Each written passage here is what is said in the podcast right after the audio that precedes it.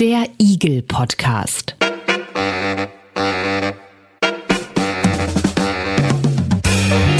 Ein Podcast rund um individuelle Gesundheitsleistungen. Gespräche über Gesundheit und Geld.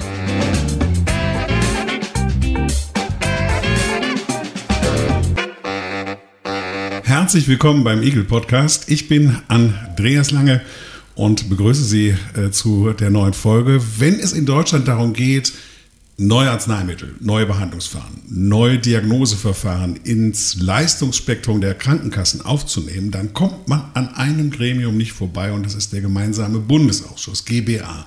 Haben wir auch schon mal hier im Eagle Podcast eine eigene Folge dazu gemacht und das so ein bisschen erklärt. Da wird geprüft, da wird diskutiert und schließlich wird eben entschieden, was zahlen die Krankenkassen und was nicht ärztliche Vertreterinnen und Vertreter, die sitzen da in diesem Gremium. Die Krankenkassen sind natürlich vertreten.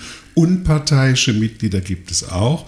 Und, und darum soll es gehen heute, es gibt auch eine Vertretung von Patientinnen und Patienten. Die ist auch mit dabei, diskutiert mit im Plenum in den Ausschüssen. Und wie diese Beteiligung von Patientinnen und Patienten funktioniert, wo den Patientinnen zum Beispiel der Schuh drückt, was sie bewirken können, darum soll es gehen heute im Eagle Podcast. Und ich freue mich, dass ein langjähriger Patientenvertreter zu uns gekommen ist ins Eagle Podcast Studio. Gregor Bornes, Patientinnenberater, Geschäftsführer des Gesundheitsladens Köln. Da sitzen wir auch, da haben wir das Studio heute aufgebaut und seit fast einem Vierteljahrhundert Sprecher der Bundesarbeitsgemeinschaft der Patientinnenstellen. Hallo, Herr Bornes. Hallo. Bevor wir jetzt über den GBA sprechen, mhm. weil ich gerade Gesundheitsladen sagte, ein Satz, wo wir gerade hier sitzen, was das ist. Ja, der Gesundheitsladen beschäftigt sich mit ähm, Fragen von Prävention, also Gesundheit, und zwar vor allem im Quartier, hier direkt in Köln-Mühlheim und seit ewigen Zeiten mit Patientenberatung. Das heißt, wir unterstützen Patientinnen und Patienten bei ihren Sorgen und Nöten, wenn sie auf Ärzte oder Krankenkassen treffen. Und wir beschäftigen uns mit Patientenvertretungen sehr intensiv. Also wir tragen das, was wir aus der Beratung erfahren, auch in die Politik und in verschiedenste Gremien. Sie sind sozusagen eine Patientin- und Patientenschnittstelle, wenn man so will, direkt mit Beratung beschäftigt, genau. aber eben auch mit äh, dieser Mitbeteiligung, über mhm. die wir sprechen wollen. Ich habe gerade so aufgezählt, was Sie machen. Sie sind Geschäftsführer hier im Gesundheitsladen. Das zeigt aber auch, die Arbeit im GBA ist nicht hauptberuflich. Das machen genau. Sie so zum Spaß. So zum Spaß und nebenbei, genau. Das hängt ein bisschen von der Aufgabe ab. Ähm, meine Aufgabe ist als Sprecher der Bundesarbeitsgemeinschaft Patientinnenstellen, da ist der Gesundheitsladen Köln Mitglied, ähm, diese Vereinigung zu vertreten im sogenannten Koordinierungsausschuss der Patientenvertretung, der tagt einmal im Monat. Und darüber hinaus bin ich Sprecher in einem Unterausschuss, der heißt Zahnärztliche Behandlung. Und da ist im Moment nicht so viel los, weil es gerade keine Anträge gibt, die bearbeitet werden. Achso, das, das kommt dann so in Wellen, dass sie dann. Genau. Aber der GBA tagt, sitzt in Berlin, das heißt, mhm. Sie sind auch ständig dann da und. Äh, ja, das war bis vor Corona so. Mhm. Aber seit Corona sind alle Arbeitsgruppen digital. Davon gibt es, ich glaube, ein paar hundert. Ich bin immer noch aktiv in zwei Arbeitsgruppen, die sich mit so Seitenaspekten von Zahngesundheit beschäftigen, im Kinderbereich und im Bereich der Qualitätssicherung. Und das tagt alles digital.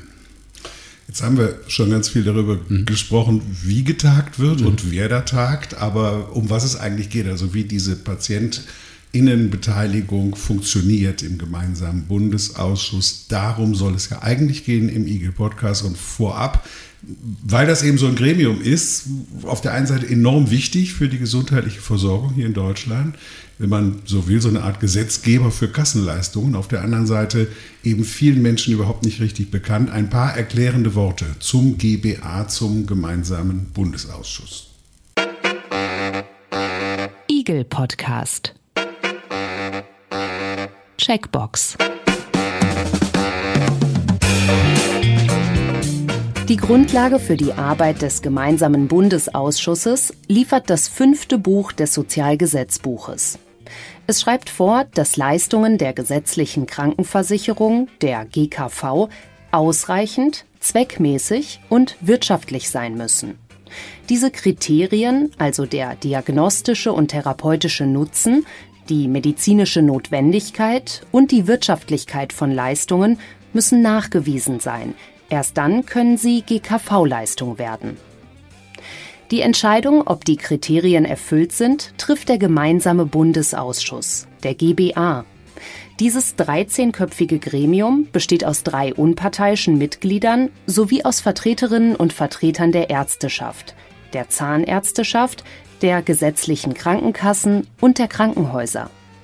Auch Vertreterinnen und Vertreter von Patientenorganisationen nehmen an den Sitzungen teil, haben aber kein Stimmrecht. Der GBA hat das Recht, medizinische Leistungen auszuschließen, wenn die genannten Kriterien nicht nachgewiesen sind. Außerdem prüft der GBA für alle neu zugelassenen Arzneimittel mit neuen Wirkstoffen sofort nach Markteintritt den Zusatznutzen und bewertet ihn. Für diese und viele andere Aufgaben der gesundheitlichen Versorgung setzt der GBA Unterausschüsse ein und kann vom Institut für Qualität und Wirtschaftlichkeit im Gesundheitswesen, dem IQWIC, unterstützt werden. Eagle Podcast. Soweit unsere Faktenbox zum gemeinsamen Bundesausschuss und wir wollen wissen, wie funktioniert eigentlich die Beteiligung von Patientinnen und Patienten. Sitzen hier zusammen mit Gregor Bornes, dem Sprecher der Bundesarbeitsgemeinschaft der Patientinnenstellen. Ähm, Herr Bornes, Sie haben jetzt eben gesagt, es gibt ein paar hundert Ausschüsse in diesem mhm. GBA. Dann braucht es ja zig Patientinnen und Patienten. Wie viele sind Sie denn da? Also wir sind ungefähr 280 bis 300 aktive Patientenvertreterinnen, die ähm, dann in unterschiedlichen Arbeitsgruppen, in unterschiedlichen Unterausschüssen tätig sind.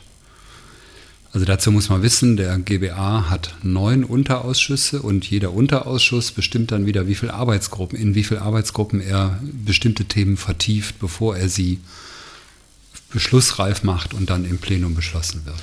Sie haben ja, ähm, das war jetzt eben in der Faktenbox auch zu hören, Sie haben ein Antragsrecht, Sie haben ein Rederecht, aber Sie haben kein äh, Recht eben bei den Abstimmungen äh, mitzumachen.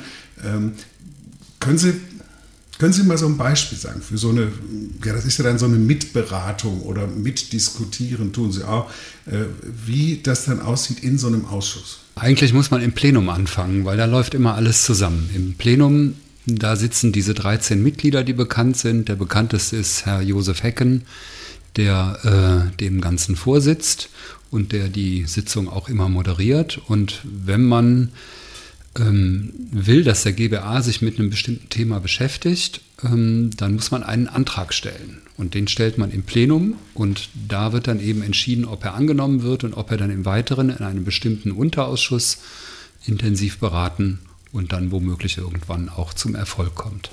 Es geht ja letztendlich darum, das kam auch raus aus der Faktenbox, welche Leistungen oder welche Untersuchungen oder welche Behandlung, welche Therapiemaßnahme mhm. wird dann von den Krankenkassen ähm, übernommen. Sagen Sie doch mal so ein Beispiel für so einen Antrag, damit es mal irgendwie so ein bisschen griffig wird. Also ähm, aus meinem Bereich ist in den letzten Jahren ein ganz wichtiger Antrag zum Erfolg gekommen auch. Die Patientenvertretung hat beantragt, dass die damals übliche Behandlung der Parodontitis, also der Zahnfleischerkrankung, neu aufgelegt wird und ganz neu organisiert wird, gemäß den aktuellen Erkenntnissen aus, der wissenschaftlichen, aus wissenschaftlichen Studien. Den haben wir gestellt 2013 und 2021 ist er dann endlich umgesetzt worden in eine neue Behandlungsrichtung. Da waren die Behandlungs, äh, die, die, da war die Behandlung schon wieder überholt. nee, das nicht. Also, aber natürlich, weil es so lange gedauert hat. Ähm, also das zum, da gibt es Zeitabläufe, die zum Teil dann das Ganze erheblich verzögern. Die könnte ich jetzt im Detail noch erklären. Ist längst nicht immer so lange, aber manchmal dauert es eben tatsächlich so lange, bis alle Diskussionen abgeschlossen sind. Aber das war wirklich eben dann auch originär sozusagen auf Initiative der Patientenberatung. Genau. Und was immer dazugehört, wenn es jetzt zumindest um so einen sogenannten Methodenantrag geht, ist, dass der gemeinsame Bundesausschuss ein Institut beauftragt, das erstmal die wissenschaftliche Erkenntnislage ähm, ermittelt und im Rahmen so einer Art Studie dann wirklich dem GBA an die Hand gibt. Und dann folgt zum Teil eben jahrelange Textarbeit an einer Richtlinie, die dann zwischen Krankenkassen, Zahnärzteschaft, Patientenvertretung ausgehandelt wird. Manchmal mit langen Listen von Dingen, die nicht konsentiert sind, anderen, die schon übereinstimmend sind. Und man bemüht sich natürlich, einen Text zu schaffen, der wirklich ähm, ohne Konflikte ist. Aber wenn es hart auf hart kommt, wird im Plenum dann abgestimmt über manchmal sogar richtig einzelne Textbausteine. Nehmen wir den von den Krankenkassen, nehmen wir den von den Zahnärzten oder nehmen wir den von den Patienten. Dann wird abgestimmt und einer wird, manchmal wird ein Kompromiss noch gemacht vom Vorsitzenden, aber am Ende wird wirklich manchmal über Worte abgestimmt, ob sie reinkommen oder nicht. Aber wie konfliktisch mhm. ist das denn? Also ich kann mir mhm. vorstellen, wenn Sie sagen, es gibt mittlerweile eine bessere Methode, die Parodontitis zu mhm. behandeln, mhm. äh, dann ist das ja nicht nur im Sinne von Ihnen, von den Patientinnen und Patienten, dann müssten natürlich auch die Zahnärztinnen und Zahnärzte mhm. eigentlich sagen, ja, das stimmt. Also da müssten Sie auch eigentlich bei denen offene Türen einrennen.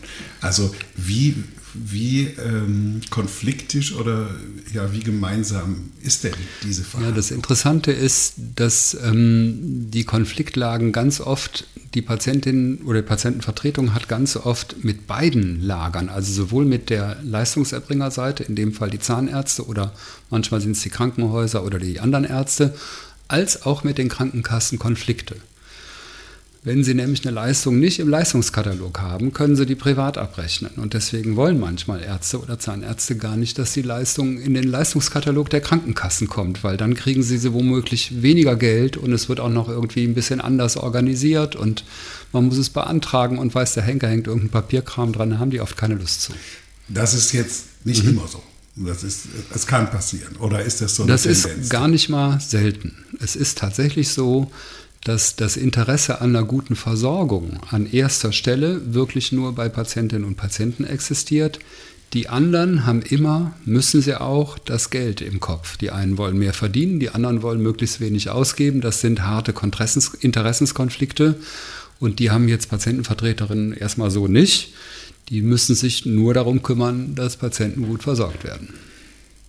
Wir haben jetzt gerade das Beispiel mit dieser neuen Behandlungsmethode für die Parodontitis. Das mhm. haben Sie irgendwie so ein bisschen aufs äh, Tapet gebracht. Und Sie haben gesagt, Sie haben im Plenum den Antrag äh, gestellt sieben, und dann ging das in die Unterausschüsse, dann mhm. wurden Gutachten erstellt und so weiter und so fort. Sieben oder acht Jahre später ist es dann auch tatsächlich übernommen worden. In diesem Prozess waren Sie aber immer und überall auch mit dabei ja. als Patientin genau. und Patient. Das heißt, es fängt an bei der Formulierung der Frage an die Gutachter, die die Studien untersuchen. Die müssen ja wissen, welche Studien sie aufsuchen sollen. Das heißt, dabei haben wir Einflussmöglichkeiten, indem wir genauer sagen, was wollen wir denn eigentlich wissen. Dann ist es bei der Frage, dann ist die Studie irgendwann fertig. Da haben wir natürlich nichts zu suchen. Das wird unabhängig gemacht. Da kann man zwischendurch noch einmal kommentieren aber, oder nachfragen, aber am Ende macht das ein Institut selbstständig und unabhängig, das ist auch gut so. Dann kommen aber die Ergebnisse und die muss man jetzt ja auch wieder bewerten. Die sind nicht immer eindeutig. Manchmal gibt es so, naja, zu 60 Prozent ist es so und zu 40 Prozent ist es so. Ja, da muss man ja irgendwie entscheiden, wie bewertet man das. Also es gibt immer Bewertungsfragen. Auch da haben wir natürlich eine erhebliche Rolle und auch einen Einfluss darauf, wie man das bewertet. Wie ist denn dann so hm, die Atmosphäre? Also ähm werden Sie ernst genommen? Werden die Patientinnen und Patienten ernst genommen? Haben Sie genügend mhm. Expertise? Oder werden Sie auch manchmal ein bisschen belächelt? Und weil letztendlich müssen, können Sie, dürfen Sie ja nicht mit abstimmen. Ja, das sind zwei Seiten. Also das eine ist, ob man in einer Sitzung respektiert wird und ob man reden darf, wenn man sich gemeldet hat und ob man dann ausgelacht wird, wenn man vielleicht irgendwie am Thema vorbeischießt oder was auch immer.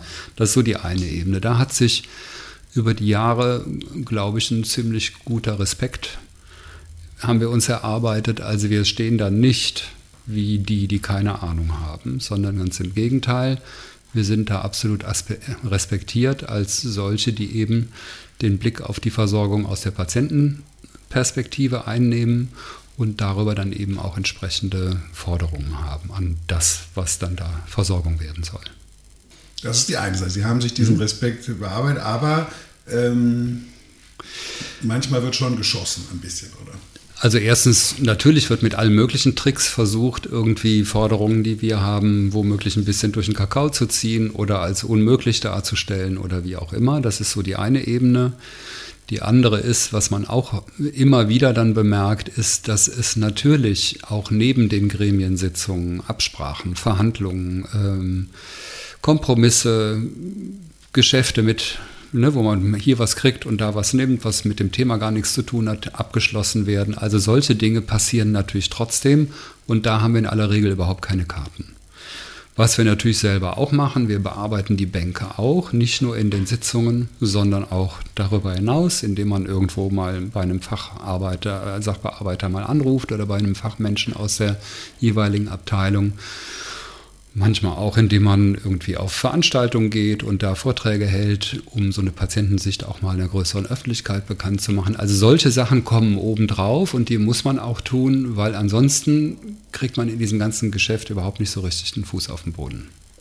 Aber in diesem hm, Themenkreis, also Sie wollen auf sich aufmerksam machen, Sie wollen irgendwie natürlich auch Menschen gewinnen. Wir sind ja alle Patientinnen und Patienten. Noch mehr Menschen gewinnen, die mitwirken. Sie wollen ernst genommen werden ähm, in diesen Gremien auch. Wo sehen Sie da noch Luft nach oben? Also es ist einerseits so, es ist eine ziemlich schwierige Aufgabe. Also das ist die Herausforderung an verschiedene Kompetenzen, die da gefragt sind, die sind nicht ganz klein. Und der Aufwand ist, ich habe ja beschrieben, längst nicht alles findet in Sitzungen statt, alles Mögliche findet außerhalb statt. Ähm, da muss man schon einen ziemlichen Aufwand betreiben, wenn man das wirklich ernst meint. Und dafür muss man dann auch gute Leute finden. Und das ist eine Schwierigkeit, dass wir immer wieder auf der Suche sind nach guten Leuten, die eben Patienteninteressen auch vertreten können. Auch nochmal ein besonderer Ast, wer kann das eigentlich, wer darf das? So, da gibt es auch eine ganze Menge Hürden. Also die müssen Mitglied sein in einer Patientenorganisation oder zumindest von einer entsendet werden. Die müssen unabhängig sein von den anderen Bänken. Also sie dürfen nicht Arzt oder Ärztin sein. Sie dürfen nicht bei einer Krankenkasse angestellt sein, damit lupenrein Patienteninteressen vertreten werden. Und das sind so Bausteine, die es etwas schwierig machen, Personal zu finden, was originär die Aufgaben macht. Das, da wollte ich aber auch gerade äh, darauf hinaus, also mhm. mir schwebt diese Zahl immer noch im Kopf, äh, vor der Sie mhm. gesprochen haben. 280 insgesamt, mhm. 280 Patientinnen und Patienten nehmen dieses Beteiligungsrecht wahr im gemeinsamen Bundesausschuss. Ich kann mir vorstellen, da braucht es nochmal dann so viele, um überhaupt auch solche Beschlüsse zu fassen ähm, und eben dann auch zu wählen, zu entsenden und so weiter und so fort. Mhm woher kommen die? Woher kriegen sie die? Naja, aber ich meine, da muss man sich nicht täuschen. Es gibt in Deutschland eine sehr große Szene der sogenannten Patientenorganisationen. Die sind ja 2004 mal definiert worden vom Gesetzgeber. Da finden sich drin die Mitarbeiterinnen und Mitarbeiter von Selbsthilfekontaktstellen, ähm, die Mitarbeiterinnen und Mitarbeiter von Verbraucherzentralen, die Mitarbeiterinnen in, von Patientenberatungsstellen wie wir. Dann die gesamte Selbsthilfe und die ist riesig. Es gibt hunderte von Selbsthilfeorganisationen mit zigtausenden, mit hunderttausenden von Mitgliedern. Die großen Sozialverbände, VDK und SOVD, die haben mehrere Millionen Mitglieder. Und es gibt noch die äh, Vertreter der Interessen von Menschen mit Behinderungen. Da gibt es auch ein unterschiedliches Potenzial aus Menschen, die da arbeiten und Selbstbetroffenen. Also es ist ein riesiger Pool. Und Verstehe ich das richtig? Ist das die Bundesarbeitsgemeinschaft der Patientenstellen? Nein, die Nein. Bundesarbeitsgemeinschaft Patientenstellen, der ich vorstehe, ist oder mit einer Kollegin zusammen, ist eine ganz kleine sogenannte maßgebliche Patientenorganisation. Also wir sind eine in diesem Reigen von, eigentlich sind es nur vier. Und wir vertreten quasi die Interessen derjenigen, die indirekt ihre Interessen äußern. Wir sind Patientenberater und dann gibt es eben noch die Betroffenen, dann noch andere Beratungsorganisationen wie Verbraucherzentralen, Selbsthilfekontaktstellen und eben die reinen Betroffenen, also die aus der Selbsthilfe, aus den Sozialverbänden und aus den Verbänden der Menschen mit Behinderungen. Aber das heißt ja eigentlich, wenn so viele da sind, dann äh, dürfte es keine Nachwuchsprobleme oder keine Probleme geben, kompetente Menschen zu rekrutieren, die in der Lage sind, die Interessen der Patientinnen und Patienten wirklich auch eloquent und gut zu vertreten in diesen Regeln. Doch, gibt es leider trotzdem. Warum? ja, weil, also ich sage jetzt mal, in meinem Bereich gibt es so gut wie keinen, der sich damit gut auskennt. Zähne haben zwar alle, aber es gibt keine Selbsthilfegruppe, die sich im Zahnbereich organisiert.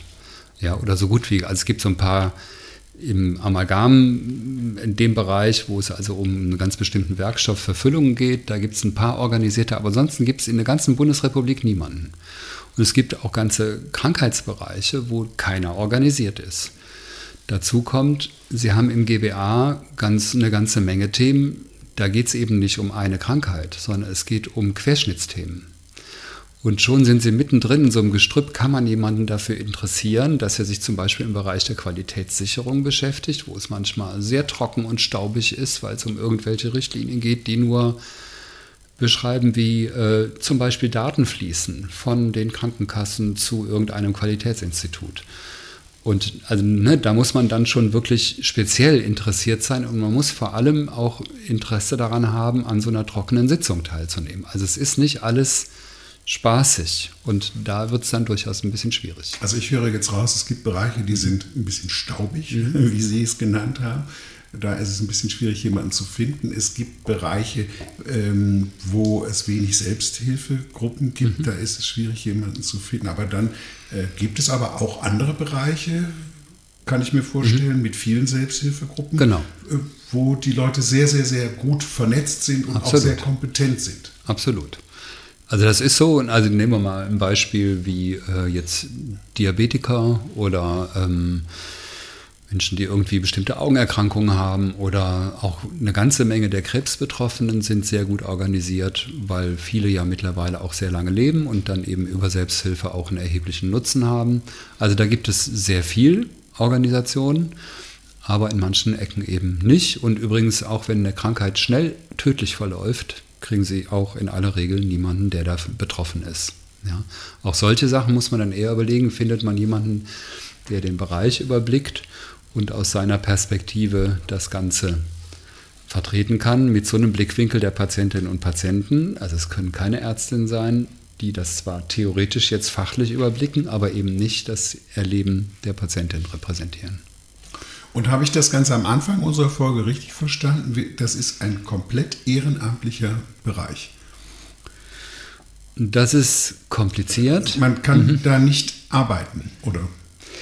Doch, also jetzt kommen wir nochmal zu professioneller Unterstützung. Also es ist so, einerseits haben wir seit langer Zeit eine sogenannte Stabsstelle Patientenbeteiligung. Die sitzt im gemeinsamen Bundesausschuss, ist davon aber unabhängig und unterstützt die Arbeit der Patientenvertretung durch Recherche, durch Formulierungshilfe bei Anträgen, durch äh, genaue Kenntnis des ganzen Regelwerks. Allein die Geschäftsordnung des GBAs hat, glaube ich, mittlerweile 300 Seiten oder so. Und da kennt man sich nicht unbedingt automatisch drin Das hört sich ja. aber nach einer sehr guten Hilfe an. Absolut, absolut. Die sind sehr wichtig und sehr gut. Ähm, ehrlich gesagt sind es noch deutlich zu wenige. Wenn man sich anguckt, was die leisten, dann fragt man sich, warum die GBA-Behörde zehnmal so viele Mitglieder hat oder Mitarbeitende hat. Also wir schaffen quasi den gesamten Arbeitsumfang in, mit 10 Prozent der Mitarbeitenden, sage ich jetzt mal, plus der Ehrenamtler. Also das ist so die eine Ebene von professioneller Unterstützung. Die andere ist, dass es auch einige gibt, die in der Selbsthilfe oder in der Patientenorganisation arbeiten und quasi als Teil ihrer Arbeit im GBA Patientenvertretung machen. Die kriegen sogar, oder die Arbeitgeber kriegen für solche Aktivitäten sogar einen Verdienstausfall bezahlt. Also wenn jemand wie der Gesundheitsladen Köln als Arbeitgeber mich in den GBA schickt, kriege ich für die Zeit, die ich unterwegs bin und die Zeit, die ich in einem Gremium sitze, Verdienstausfall. Das kann der Arbeitgeber quasi, damit kann der eine Vertretung refinanzieren. Also der Arbeitgeber hat einen Ausfall von Arbeitskraft und den kriegt er erstattet. Das heißt, es ist ein sehr durchmischtes Feld mhm. mit sehr viel ehrenamtlichem mhm. Engagement, mhm. aber eben auch durchaus mit Möglichkeiten, wenn das eine sehr gute Organisation ist, die vielleicht eben auch eigene Stellen hat oder so, mhm. ähm, auch als Arbeitsplatz. Ja, was ist man denn dann? Hauptberuflicher Patientenvertreter oder? Nein. Nein, es gibt relativ viele, die haben einen Job in der Selbsthilfeorganisation, also sind da Geschäftsführung oder machen da die Öffentlichkeitsarbeit oder was auch immer und machen dann eben als Teil ihres Jobs oder auch in der Freizeit, das hängt dann so ein bisschen von der Konstruktion ab, Patientenvertretungsarbeit. Also das ist sehr unterschiedlich. Manche haben auch wirklich eine Stelle dafür, dass sie die Patienten vertreten oder die Patienten der eigenen Gruppe, das muss man auch mal haben, die sind ja meistens thematisch organisiert an einer Krankheit entlang. Ähm, und diese Aufgaben, also die Interessen werden dann da auch konkret vertreten. Eigentlich ist es ja gut geregelt, oder? Also wenn man jetzt so von, von ganz oben drauf guckt, so ein Makroblick auf das Gesundheitssystem, dann ist es ja eigentlich sehr gut geregelt, wie Patientinnen und Patienten eingebunden werden.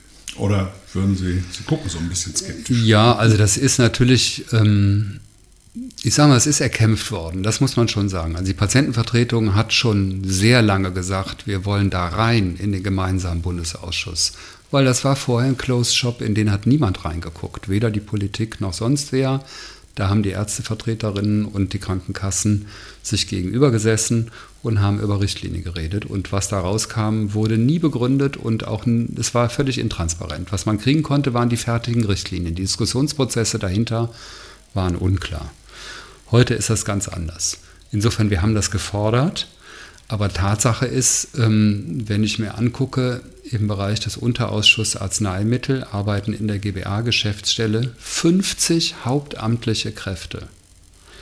Und wir haben also eine reine Ehrenamtler, die quasi plus eine Person aus der Stabsstelle, die die Arbeit unterstützt. Sie haben dazu in allen großen Standesorganisationen, bei den Ärzten, bei den Krankenkassen, bei den Zahnärzten, bei den Krankenhäusern, Stäbe von Leuten, die sich mit den Inhalten beschäftigen.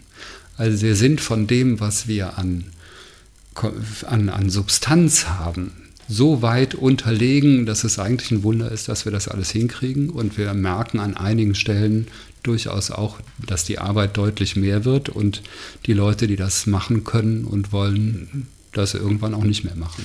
Da höre ich aber jetzt eher so quantitative ähm, Besorgnis heraus irgendwie. Ist es eine Frage der, der Anzahl? Ja, am Ende ist das auch eine Frage von, wird, werden bestimmte Jobs auch womöglich professionell bezahlt? Also ich sage mal, mein Job als Sprecher eines Unterausschusses im GBA, der ist, wenn denn was los ist, also im Moment ist nicht viel zu tun, aber und in anderen Unterausschüssen ist permanent Hochdruck. Ja, also da können Sie auch locker eine Vollzeitstelle mit befüllen, was da dann an Aufgaben ist. Und das kann man dann eben nicht ehrenamtlich machen oder eigentlich nicht ehrenamtlich machen. Es gibt welche, die tun das, die reiben sich da zum Teil auf, die machen manche wirklich 20 und manche noch mehr Stunden pro Woche für den GBA. Und das sind nicht nur Sitzungen, sondern da gibt es eine ganze Menge Dinge, die werden dann noch nicht mal mit einer Aufwandsentschädigung entschädigt, sondern die macht man wirklich komplett umsonst.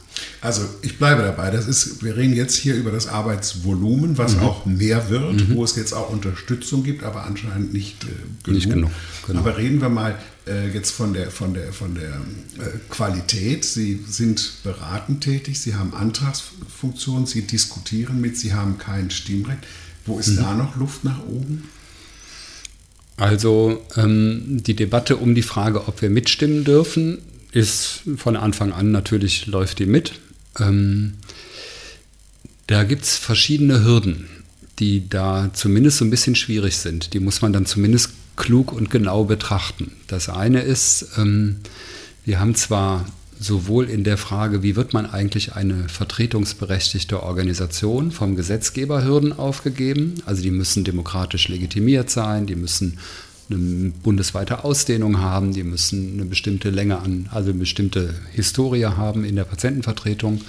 Erst dann wird man überhaupt sogenannte maßgebliche Organisation.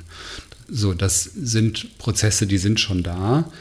Die reichen aber womöglich nicht aus, um wirklich legitim zu sein. Wir sind ja jetzt nicht von der Bevölkerung zum Beispiel gewählt. Das ist richtig. Ja? Also könnte, könnte, ja jeder kommen. So also die Frage, genau, also die Frage ist schon eine ganz wichtige, nämlich die Frage der Legitimation. Im Moment sind wir legitimiert durch den Auftrag, den das Gesetz uns gibt. Wir dürfen da mitreden, aber in dem Moment, wo wir mitstimmen, hätten wir nochmal, wer unsere Legitimation nochmal ein gutes Stück hinterfragt. So, das ist die eine Dimension. Da gibt es Streits darum, inwieweit das trotzdem okay ist, weil wir ja schon sehr viele Menschen repräsentieren, die chronisch krank sind oder in anderer Weise kritisch mit dem Gesundheitswesen aus Patientensicht beschäftigt. Das andere Thema ist schon grundsätzlich die Ausstattung, also die Power. So, das ist auch eine Frage, kann ich wirklich auf Augenhöhe im Detail alles wissen, auch das, was hinter den Türen und was gesundheitspolitisch läuft, was in der Praxis passiert. Sie haben ja eine Vielzahl von Dingen, die nebenbei passieren. Wenn der gemeinsame Bundesausschuss eine Richtlinie macht, dann fängt am nächsten Tag quasi eine Auseinandersetzung mit Versicherten an, die Rechte einklagen vor dem Sozialgericht. Und wer beobachtet die Gesetzgebung oder die Rechtsprechung im Sozialgericht, das muss man eigentlich alles mitverfolgen.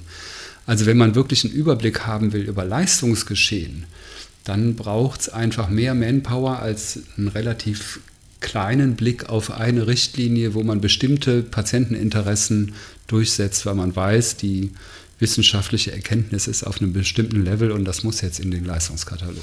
Aber ist man dann noch Repräsentant der Patientinnen und Patienten oder ist man dann nicht selber auch irgendwie so, sag ich mal, Gesundheitsplayer, Gesundheitsakteur und so in den, in den Zahnrädern mit drin, dass, dass man möglicherweise diese, dieses Repräsentierende gar nicht mehr wahrnehmen kann?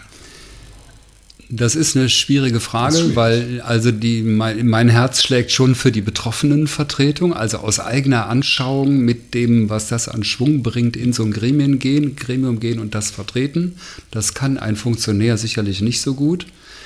Ähm, aber es ist auf jeden Fall beides notwendig. Und ich würde sehr dafür plädieren, dass wir, sagen wir mal, unsere fachliche Unterstützung auch in den Organisationen verstärken können, damit wir auf Augenhöhe agieren können. Das hat was mit Recherchemöglichkeiten zu tun, mit Wissen, was man akkumulieren kann, mit der Aufbereitung von Argumenten. Das sind alles Sachen, die mir nützen, wenn, der, wenn mir da jemand hilft, wenn ich dann entsprechende Sachen in einem Gremium vertreten muss.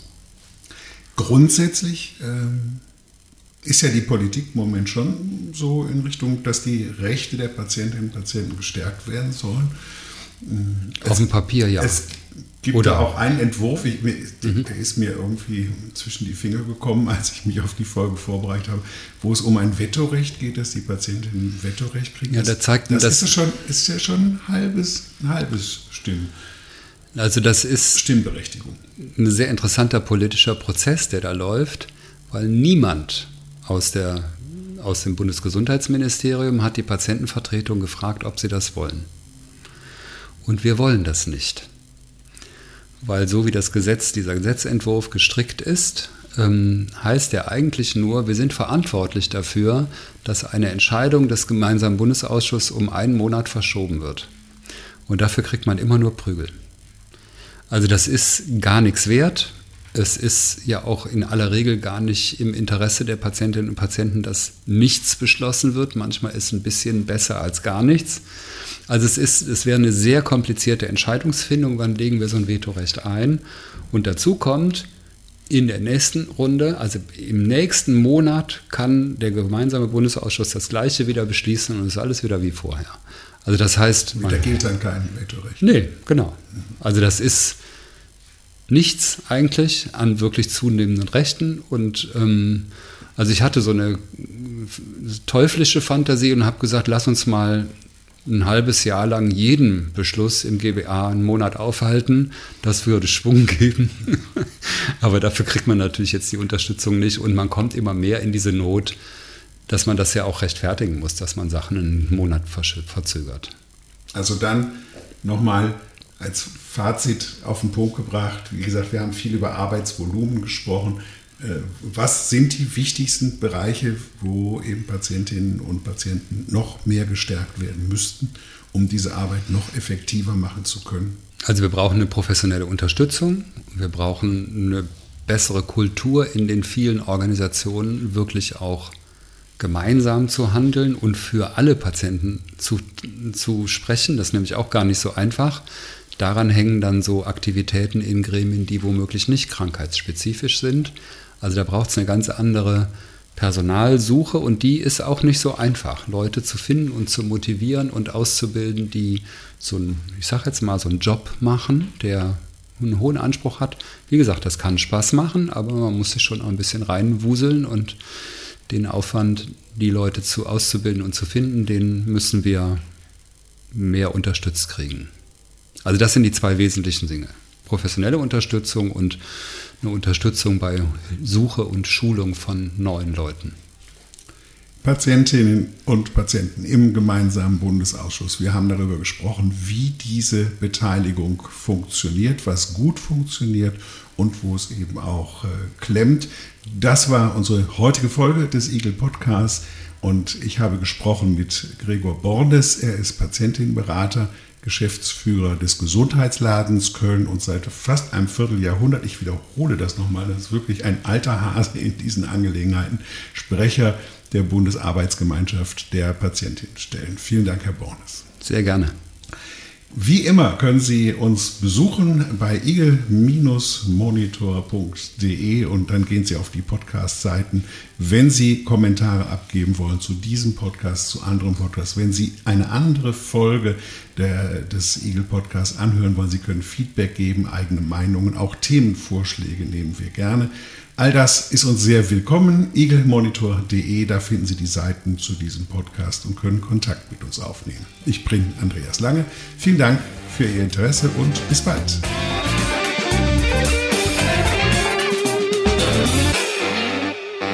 Eagle Podcast.